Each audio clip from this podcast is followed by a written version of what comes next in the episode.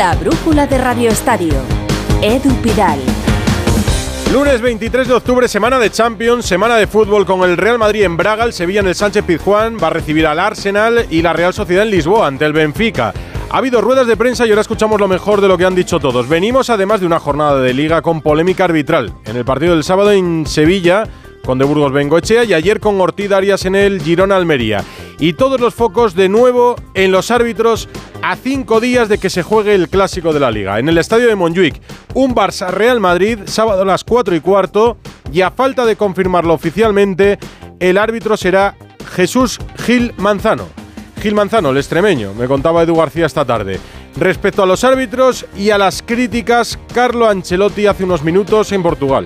Creo que algunas veces han, han perjudicado, pero eh, vosotros sabéis que yo no, tengo, yo no tengo libertad de expresión hablando de los árbitros. ¿Por qué? Si hablo, como he dicho Domingo, si, digo lo que pienso, me suspenden. Yo quiero trabajar, eh, quiero, eh, quiero aprovechar de los partidos, que me dan emociones. Entonces, en este sentido no tengo libertad. Entonces no puedo contestarte a este no puedo contestar a este tipo de pregunta. No tiene libertad de expresión para hablar de los árbitros dice Ancelotti. El partido de Sevilla tuvo varias jugadas discutibles, el arbitraje de De Burgos Bengoechea, pero ayer además el CTA tuvo que sacar un comunicado para aclarar las palabras de David López, el jugador del Girona, que al descanso del Girona Almería acusó al árbitro Ortiz Arias de haberlo insultado. El CTA no ha encontrado ningún insulto, una vez revisados todos los audios. Gonzalo Palafox. Pues sí, Edu, ¿qué tal? Muy buenas. Fin de movido para el arbitraje español y por eso, como comenta Edu García, pues el árbitro de cara al clásico tiene que ser un valor seguro, ¿no?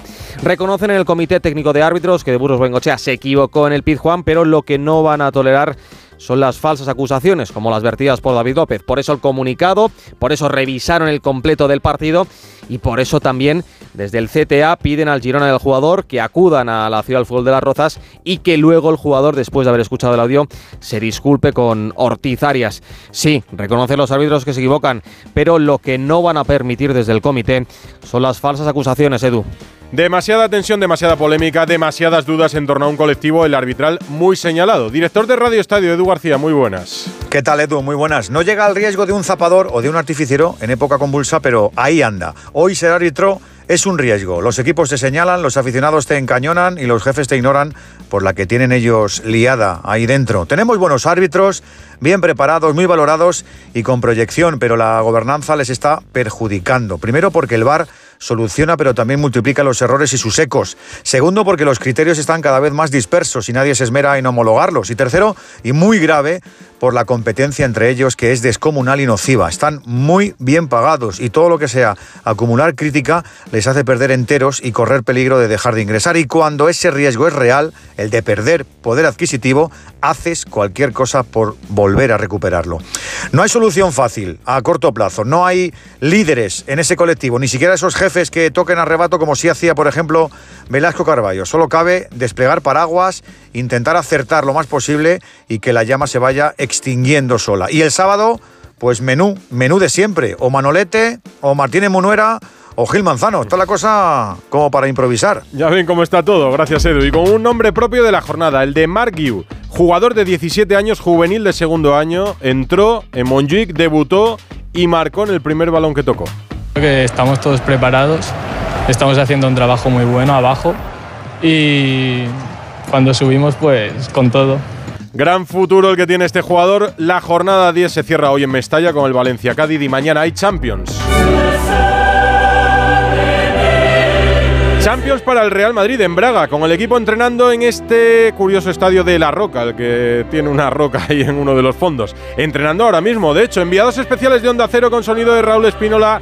Fernando Burgos, buenas tardes. Buenas noches, aquí Edu, son las 19 y 36 minutos, ya sabes que aquí en Portugal es una hora menos entrenando, entrenando en este novedoso estadio municipal de Braga, donde el Madrid juega por primera vez mañana en su historia, donde hace un año lo visitó la selección española de Luis Enrique, que con aquel gol de Morata en los últimos minutos consiguió la clasificación para la Final Four de la UEFA Nation League y que posteriormente nos dio el título en junio, tanto en Seden, donde se eliminó a Italia, como la final en Rotterdam, ganada por penaltis a la Croacia de Luka Modric. Están entrenando los 20 que convocó ayer Carlo Ancelotti con la vuelta de Nacho Fernández, que apunta a titular y sin los cuatro lesionados o que no están todavía a punto, como es el caso de Arda Güler, que se ha sumado a las bajas de Courtois, Militao y Dani Ceballos, que sigue con ese problema muscular en el muslo de la pierna derecha. Eh, la rueda de prensa ha girado en torno a, a los árbitros. Hemos escuchado ya esa frase de Ancelotti, pero eh, a mí me parece que esa frase la tenía que razonar, porque no estamos en la Liga Española mañana. ¿eh? Esto es la Champions. Y Ancelotti sí considera que los arbitrajes son diferentes, por muchos motivos, pero él los- lo explica aquí, en Champions que en la Liga Doméstica. De costumbre tengo confianza en los árbitros, a veces un poco más, a veces un poco menos. Que tú me preguntas de los vídeos, vosotros sabéis mejor, mejor que mí que es la libertad de expresión. Cada uno puede exprimir su, tiene el derecho de exprimir lo que piensa. La verdad que es un momento en el fútbol español un poco especial, y todos lo sabemos. En este sentido no hay nada nuevo, es un momento especial que hasta que no, no sea aclarado tendrá siempre, creo, este tipo de problemas. Como, como en todas las cosas, hay árbitros muy buenos, con mucha experiencia, y árbitros que tienen que mejorar. Creo que el arbitraje en Europa es un poco más distinto, es una presión distinta, yo creo. No hay los árbitros que arbitran en España, eh, en, en Europa no tienen la presión que hay, que tienen en la liga doméstica. Esto es bastante evidente. y que se pita de una forma diferente a la liga. Para mañana, el inglés Michael Oliver. ¿Tendrá libertad de expresión mañana Carlo Ancelotti si se equivoca tanto como de Burgos Bengoechea en el Pijuán? Pues yo creo que sí. Yo creo que sí lo diría. ¿Le sancionaría la UEFA? Pues a lo mejor, a lo mejor, si las declaraciones son duras, le, le sancionaría. Por eso la pregunta que le hice de si la eh, libertad de expresión eh, que no tiene, dice él, en la Liga Española, la tiene en la Champions League. Ya sabes que es el entrenador con más partidos En un banquillo en la historia de la Champions, que eso son palabras mayores. Para mañana, cambios, cambios, cambios. En todas las líneas, yo creo, ¿eh? menos en la portería. Mm, eh, va a entrar Fran García, va a entrar Nacho, que va a ser el capitán, porque es el primer capitán. En medio campo va a descansar casi seguro Valverde, lo tengo clarísimo. Eh, o Kroos o Modric, uno de los dos, y yo apunto a Modric, va a ser titular, fíjate lo que te digo. Y arriba creo que José Lu entra por uno de los dos meninos. Hay quien decía, a lo mejor descansan los dos. Bueno, a lo mejor no, no creo. Uno de los dos juega, pero esos son muchos cambios, ¿eh? son muchos cambios. Ha sido tan, a ver, tan no estresante, porque Ancelotti no se estresa casi nunca, eso lo, lo tengo clarísimo. Pero ha sido eh, una rueda de prensa monopolizada por los árbitros que ha terminado Ah, así. sí, sí. No te pierdas porque el final de la rueda de prensa de Ancelotti es maravillosa. Le preguntan, hoy Pelé hubiera cumplido 83 años. Y le han dicho que si estuviera Pelé en activo, eh, hubieran ganado tantos balones de oro Messi o Cristiano Ronaldo. Bueno, termina la respuesta y así se marcha al vestuario antes del entrenamiento Carlo Ancelotti. Eh, Tenía una idea muy clara de dar la alineación, ma una pena que no, no me lo habéis preguntado. Por, por primera vez. Puro Ancelotti, la verdad es que es una buena forma de terminar, ¿eh? Sí, sí. Es, es complicado estar pensando en, en esa respuesta final cuando estás eh, respondiendo a todas las preguntas de los árbitros, a lo que va a alinear mañana, y el tío ha tenido la, la frialdad, eh, eh, la imaginación de decir, pues mira, os voy a decir una cosa que os va a sorprender. Hoy os iba a decir la alineación. Mentira, no os la iba a decir, No pero ha terminado, ha terminado muy pero que muy bien. Mañana decidirá el presidente del Real Madrid si viene por la mañana. No ha decidido tampoco si va a estar en el clásico del próximo sábado. No lo ha decidido todavía. Y mañana, pues, pues bueno, no creo. yo creo que no va a venir para hoy la eh, cena de directivas, pero sin Florentino Pérez. Y yo creo que tardará días en confirmar si va a Barcelona o no para evitar que se hable durante días de no va el presidente o va el presidente a la comida directiva. Sábado por la mañana. Por eso. Sábado por la mañana. Mismo, sábado di- por la mi- mañana, mismo día del partido. El partido es 4 y cuarto, así que imagínate. Eh, también está en Braga para contar el partido mañana Alberto Pereiro. ¿Cómo está el equipo rival del Real Madrid con eh, Abel Ruiz en la plantilla? Alberto, muy buenas. ¿Qué tal, querido? ¿Cómo estás? Muy buenas. Sí, y Víctor Gómez, que está lesionado. Abel Ruiz, en principio, mañana apunta que va a ser suplente, no está siendo titular en este inicio de temporada. Y mira que eh, le llamó el seleccionador Luis de la Fuente en una convocatoria eh, para premiarle por su buen final de temporada pasada y el que había sido un buen inicio de esta, pero de momento el delantero francés Simón Mansa, que lleva siete goles en liga, pero que no ha marcado en Champions, es la referencia ofensiva con un portugués Ricardo Horta, que es bastante conocido también, que tampoco ha marcado en la máxima competición europea, pero que lleva cuatro goles en liga. En ligas también, van cuartos a seis puntos del Sporting de Lisboa. En el grupo de Champions también. Estamos hablando de que ahora mismo son segundos, cuatro goles a favor, cuatro en contra, con dos goles en los dos partidos frente al Nápoles y la victoria frente a Unión Berlín de Bruma, el que fuera el extremo de la Real Sociedad, que lleva deambulando por el fútbol europeo bastantes años y que parece que aquí por fin ha encontrado su sitio. Tres puntitos segundos en el grupo eh, con Abel Ruiz en el banquillo, en principio, que valoraba así lo que es jugar contra ellos aquí en casa y lo ven que les va el año. Mira tanto Benfica como Porto, Sporting y Braga lo hemos demostrado en, en estos últimos años que, que, jugando contra grandes equipos hemos conseguido ganar, ¿no? grandes equipos de, de, las grandes ligas y, creo que podría estar perfectamente en ese top 5 y, y hay un nivel aquí en, en Portugal muy grande que quizás desde fuera no, no se ve, pero que en el momento que te pones a ver partidos de la liga portuguesa te das cuenta de que hay un nivel muy alto. Bueno, mañana en este Estadio Municipal de Graga, 30.286 aficionados, poquitos del Madrid, en esta cantera de Monte Castro, donde está este estadio tan peculiar con dos gradas y dos fondos de piedra. Precioso estadio. Esta noche contamos más con Burgos Pereiro y Espinola en Braga. Carlos Hidalgo está en Sevilla porque todos los españoles que juegan mañana lo hacen a las 9 de la noche. Hay tres, ya lo decía. Habrá edición de Radio Estadio a partir de las ocho y media. Y el Sevilla juega en el Pizjuán frente al Arsenal de Mikel Arteta, que ya está en la capital hispalense. Carlos Hidalgo, muy buenas. ¿Qué tal? Buenas tardes. Sí, el Sevilla tiene que ganar mañana si quiere seguir en la Champions porque ahora es tercero en el grupo con dos puntos después de los dos empates. Hay lista de convocados, la acaba de ofrecer hace unos minutos Diego Alonso tras el entrenamiento que ha tenido lugar a las seis y media de la tarde. No hay novedades, están todos. Los descartes son los mismos que el otro día ante el Madrid, Gatoni y Quique Salas, aparte de Marcao y Janusay que no están inscritos. Diego Alonso dice que está muy contento con su equipo, con lo que vio ante el Real Madrid, ve al Sevilla ganándole a todo un Arsenal, decía esto del conjunto londinense. Tenemos una necesidad de puntos por lo que ha sucedido en los dos primeros juegos, donde el equipo no ha podido sumar a tres. Creo que el equipo está preparado, hay, hay calidad, hay capacidad, hay jerarquía. Evidentemente nos vamos a encontrar a un gran equipo enfrente, que nos lo pondrá muy muy difícil, pero confío en lo que, en lo que somos capaces y en lo que, en lo que podemos dar. Seguramente habrá pocos cambios con respecto al 11 del pasado sábado. Habrá más de 37.000 espectadores mañana en las gradas del Sánchez Pizjuán. Y la Real Sociedad está en Portugal para medirse en Lisboa al Benfica, también a las 9 de la noche. Íñigo Taberna, buenas tardes. Hola, ¿qué tal? Buenas tardes. Eh, saludos desde el Estadio de la Luz, donde ahora mismo está entrenando el equipo de Imanol Alguacil.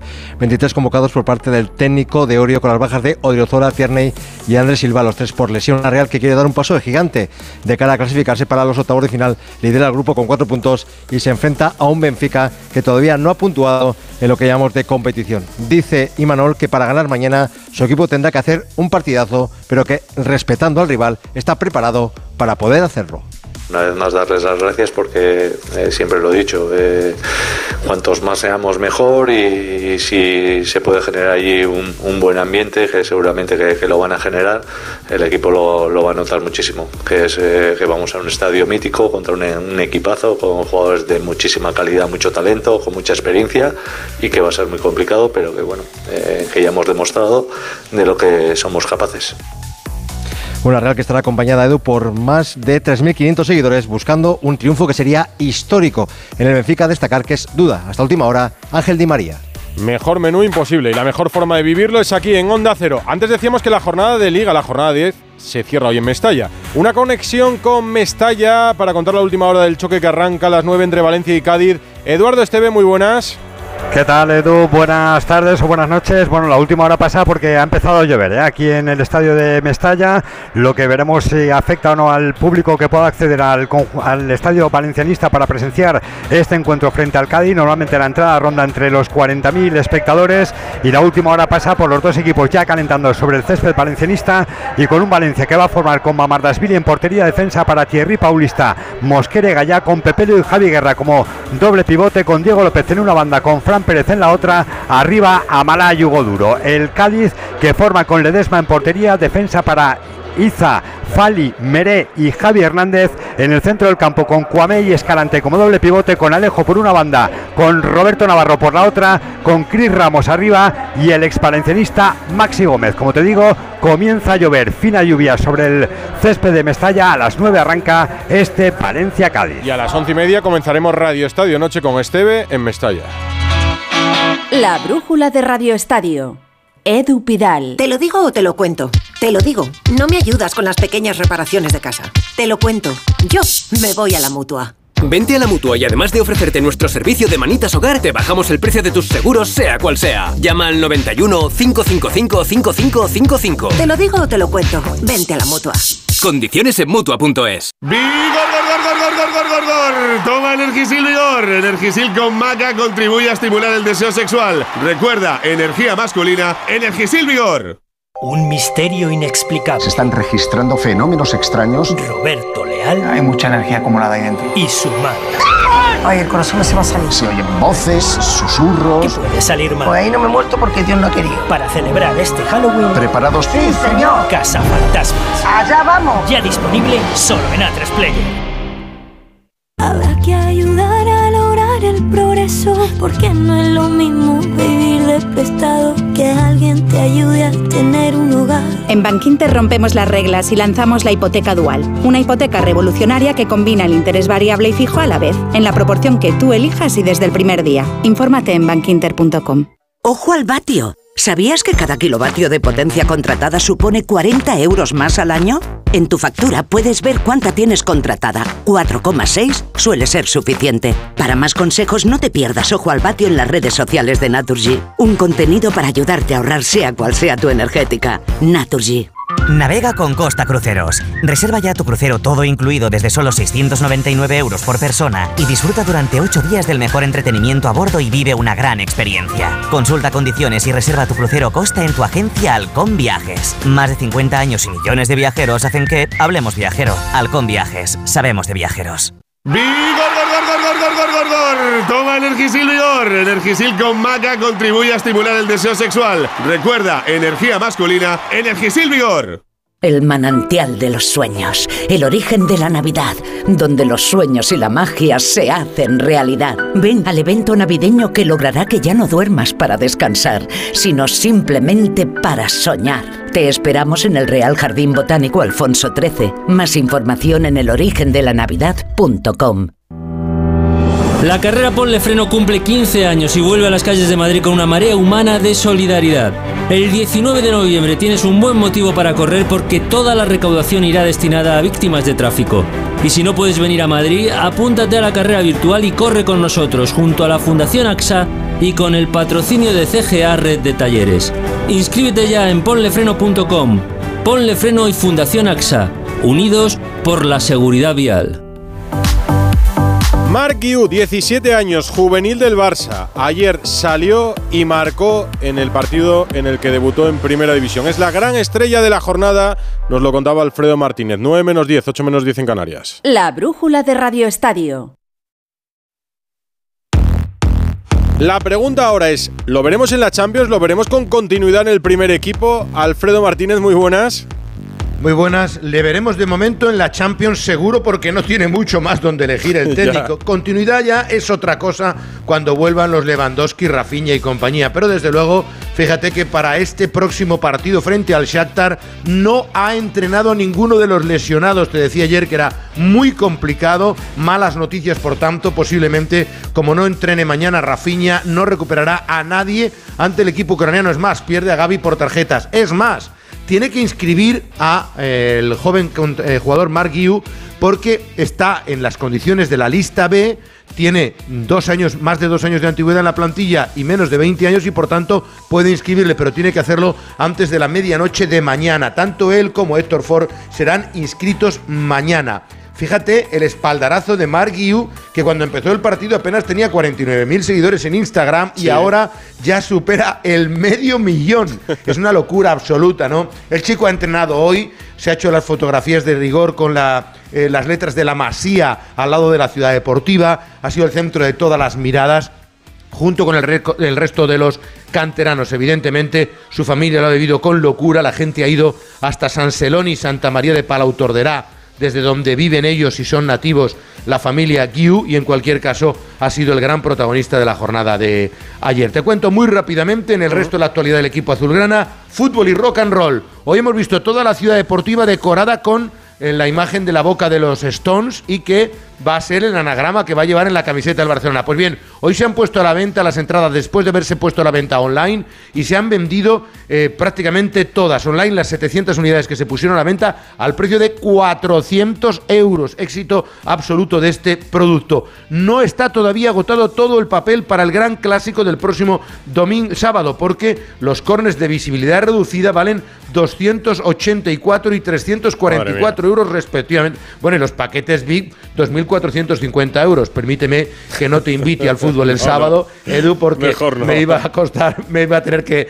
rascarle el bolsillo. Te cuento rápidamente que ya hay árbitro para el partido del miércoles, será el eslovaco eh, Kruzliak, desconocido absolutamente en Can Barça, que mañana entrenará el Barcelona con rueda de prensa de Ferran Torres y de Xavi Hernández, que como te digo, no recupera jugadores, va a tener que tirar de la cantera una vez más y encima pierde a Gaby. Por cierto, Joan Laporta ha estado en Madrid, alivio con el tema de la inscripción del Fair Play, parece que se va a relajar este verano, se ha abrazado con, con José Ángel Sánchez, pero como tú bien decías, no sabemos todavía y no ha querido aclarar la porta si estará Florentino Pérez. Ah, se me olvidó decirte, Mark Yu se marchará con la selección sub-17 a finales de mes, con lo cual continuidad no va a poder tener, porque no irá la Yamal, pero sí Mark Yu a las antípodas, a ese torneo internacional mundial sub-17, donde a buen seguro, después del gol del otro día, será uno de los titulares de la selección. Y seguro que uno de los más perseguidos de la selección. Gracias, Alfredo. El miércoles es también el turno del Atlético de Madrid en Glasgow. Hoy descansaban Jano Mori. ¿Qué tal, Edu? Hoy ha dado día libre Simeone a sus jugadores que van a entrenar mañana a las 10 y media de la mañana en la ciudad deportiva antes de volar a las 4 de la tarde con dirección a Glasgow. No van a entrenar, por tanto, en el escenario del encuentro, donde sí se desplazarán Simeone y un jugador para dar la perceptiva y obligatoria rueda de prensa. Mañana conoceremos la lista de convocados, en la que evidentemente no va a estar Samuel Lino con ese esguince grado moderado en su rodilla derecha. Además, eh, bueno, el equipo va a homenajear a los héroes de eh, hace 50 temporadas, de abril del 74, con eh, una equipación que van a lucir para tal efecto el próximo miércoles, igual que la que se vistió en aquella ocasión, camiseta roja, pantalón azul y medias rojas. Un Atlético de Madrid que está en un buen momento de forma y que quiere aprovechar para seguir liderando el grupo en tierras escocesas. Asamblea de la Liga esta mañana y por primera vez en mucho tiempo con asistencia del presidente de la Federación, de la gestora, en este caso, Rafa Fernández. Hola Edu, ¿qué tal? No era difícil que el clima del fútbol español mejorara tras la dimisión de Luis Rubiales y hoy se ha escenificado con la presencia de Pedro Rocha, el presidente de la gestora de la federación, en la Asamblea de la Liga, algo que no se producía desde abril de 2019, la foto de Tebas con el presidente de la federación. Aunque seguramente a Rubiales le haya parecido una traición, esta vez Rocha no se ha atrevido a afear al poderoso Tebas como hizo la semana pasada con la presidenta del fútbol femenino, Beatriz Álvarez, al ausentarse a última hora de la gala de la Liga F. Le excusó su jefa de gabinete por un presunto viaje imprevisto que, según han confirmado diversas fuentes a Onda Cero, habría sido para la celebración de su 69 cumpleaños. Además, Rocha ha contestado las preguntas de los medios 53 días después de su última comparecencia. Fue el 31 de agosto en la gala de UEFA en Mónaco. Allí tuvo que sacar el capote para escapar de las cuestiones del que todavía era seleccionador, Jorge Vilda, o de su vínculo con Rubiales. Hoy, para la pregunta clave, en su reaparición mediática ya tenía la respuesta preparada. Señor Rocha, ¿se ve con ganas de seguir como presidente? Ahora no toca eso. Entiende usted que si dice, no dice que no, está implícitamente diciendo que sí se va a No, presentar. no, no, yo no he dicho eso. Yo he dicho que ahora no toca, ¿vale? Pues aunque diga que no toca, que nadie tenga ninguna duda de que por muchos nombres populares que salgan a la palestra, Pedro Rocha se ve ganador y eso da tranquilidad a los rubialistas porque están convencidos de que no levantará las alfombras, aunque algunos territoriales le aprietan para que sí lo haga, algo complicado cuando mantiene como comisionado de control externo al cerebro del rubialismo, Tomás González Cueto, o de jefa de gabinete a Elvira Andrés, la responsable de integridad durante todos los escándalos que acompañaron a la gestión de Luis Rubiales. Y por cierto, el otro presidente, el de la Liga, Javier Tebas, se ha encontrado hoy con una sentencia del juzgado de primera instancia número 63 de Madrid que da la razón al Real Madrid y al Fútbol Club Barcelona tras haber sido apartados de la toma de algunas decisiones del órgano de control de la patronal. En la liga dicen que la sentencia no es firme, pero igual que otras veces han ganado, esta vez de momento la razón se la da la justicia a los equipos de Florentino Pérez y Jan Laporta. Y se ha firmado el convenio de los acuerdos de Oliva, las jugadoras de Jorge Vilda que se han reunido esta mañana aprovechando la concentración. Ya ven que es un fin de semana que ha tenido de todo. Es una película con guion de Paco Reyes.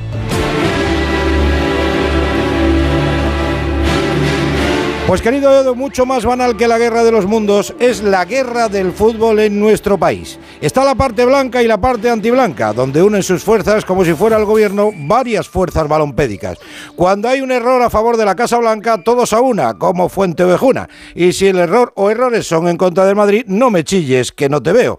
Lo que está claro es que los vídeos arbitrales del Real Madrid Televisión no funcionan. Igual si prueban a no hacerlos, así que no sonríen mucho en el Madrid tras el empate de Sevilla con Burgos Bengoechea de gran protagonista, todo lo contrario que en el frente blaugrana y rojiblanco. Los aliados ganaron sus partidos ante Athletic y Celta con dos protagonistas separados por 15 años. Grisman, también llamado por algunos Gritzy, como Loso, que dio tres zarpazos al Celta, y por otro lado Mark Guiu, que a los 34 segundos de debutar en Liga con el Barcelona, marcó y entró en la historia del Barça. A Xavi le gusta lo de ir a Lourdes, porque cada vez que le da minutos a los chavales, se hace el milagro. Viviendo peligrosamente está la Almería, que se las prometía muy felices en Girona con 0-2 en la primera media hora y se terminó llevando una manita del cada vez menos sorprendente colíder de la Liga. Garitano tiene más trabajo que el coronel Brado con los vietnamitas, que siempre ganaban, aunque fuera al límite. Y al límite están Granada y Celta con solo 6 puntos y otros 4 que están 3, a 3 del descenso. A la vez, Cádiz, Villarreal y Sevilla. Hay más tensión ahí que en la película de Psicosis. Cansino resultan ya los mensajes de desprecio a Bordalás y al juego del Getafe. Pellegrini se unió al club de los poetas muertos. Pero querido Junco, esto es fútbol, papá, y si no te gusta, pues gánales. Y la despedida, como no podía ser de otro modo, tiene que ser para uno de los grandes del fútbol. Sir Bobby Charlton, que nos dejó con 86 años y por desgracia vio desde el cielo que estamos en una sociedad que no respeta a nada ni a nadie como pasó con algunos seguidores del City. Así nos va, querido Edu. Aquí nuestro pequeño homenaje desde la brújula. Old Trafford. Ahí es donde se sientan los chicos del algodón y ahí los carpinteros. Somos su orgullo.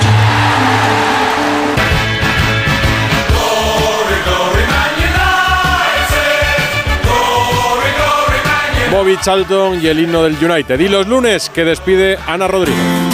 La primera de la semana. Primera división hay descontento con el arbitraje, con las decisiones cada fin de semana, ni te cuento, Edu, cómo están los clubes de la Liga F, de la Liga Femenina, porque cada jornada somos testigos en esta competición de errores bochornosos, lamentables e imperdonables. Y digo ya imperdonables porque las colegiadas son profesionales. Lo lucharon y mucho con todo su derecho el año pasado, llegando incluso a la huelga, una huelga que impidió el comienzo de la liga y consiguiendo aumentar más que considerablemente sus salarios. La árbitra principal pasó de cobrar 300 a 1.600 euros por partido, una subida que conlleva responsabilidades y somos profesionales, lo somos todos y el nivel del arbitraje en la Liga Femenina no está al nivel, así de claro. También el año pasado nos cansamos de ver a Guadalupe Porras y a Marta Huerta de Aza siendo las portavoces de las árbitras en sus reclamaciones. Ellas son las mejores, pero Guadalupe Porras ya el año pasado no arbitraba en la Liga Femenina y Marta cada vez lo hace menos. ¿Por qué? Pues porque son buenas y el CTA prefiere que arbitren en campeonatos masculinos, esa es la relevancia que dan al fútbol femenino, ni más ni menos. Como dijo Aitana Bonmatí en la sexta hace poco, la Liga Femenina es profesional, pero porque solo se le añade esa palabra.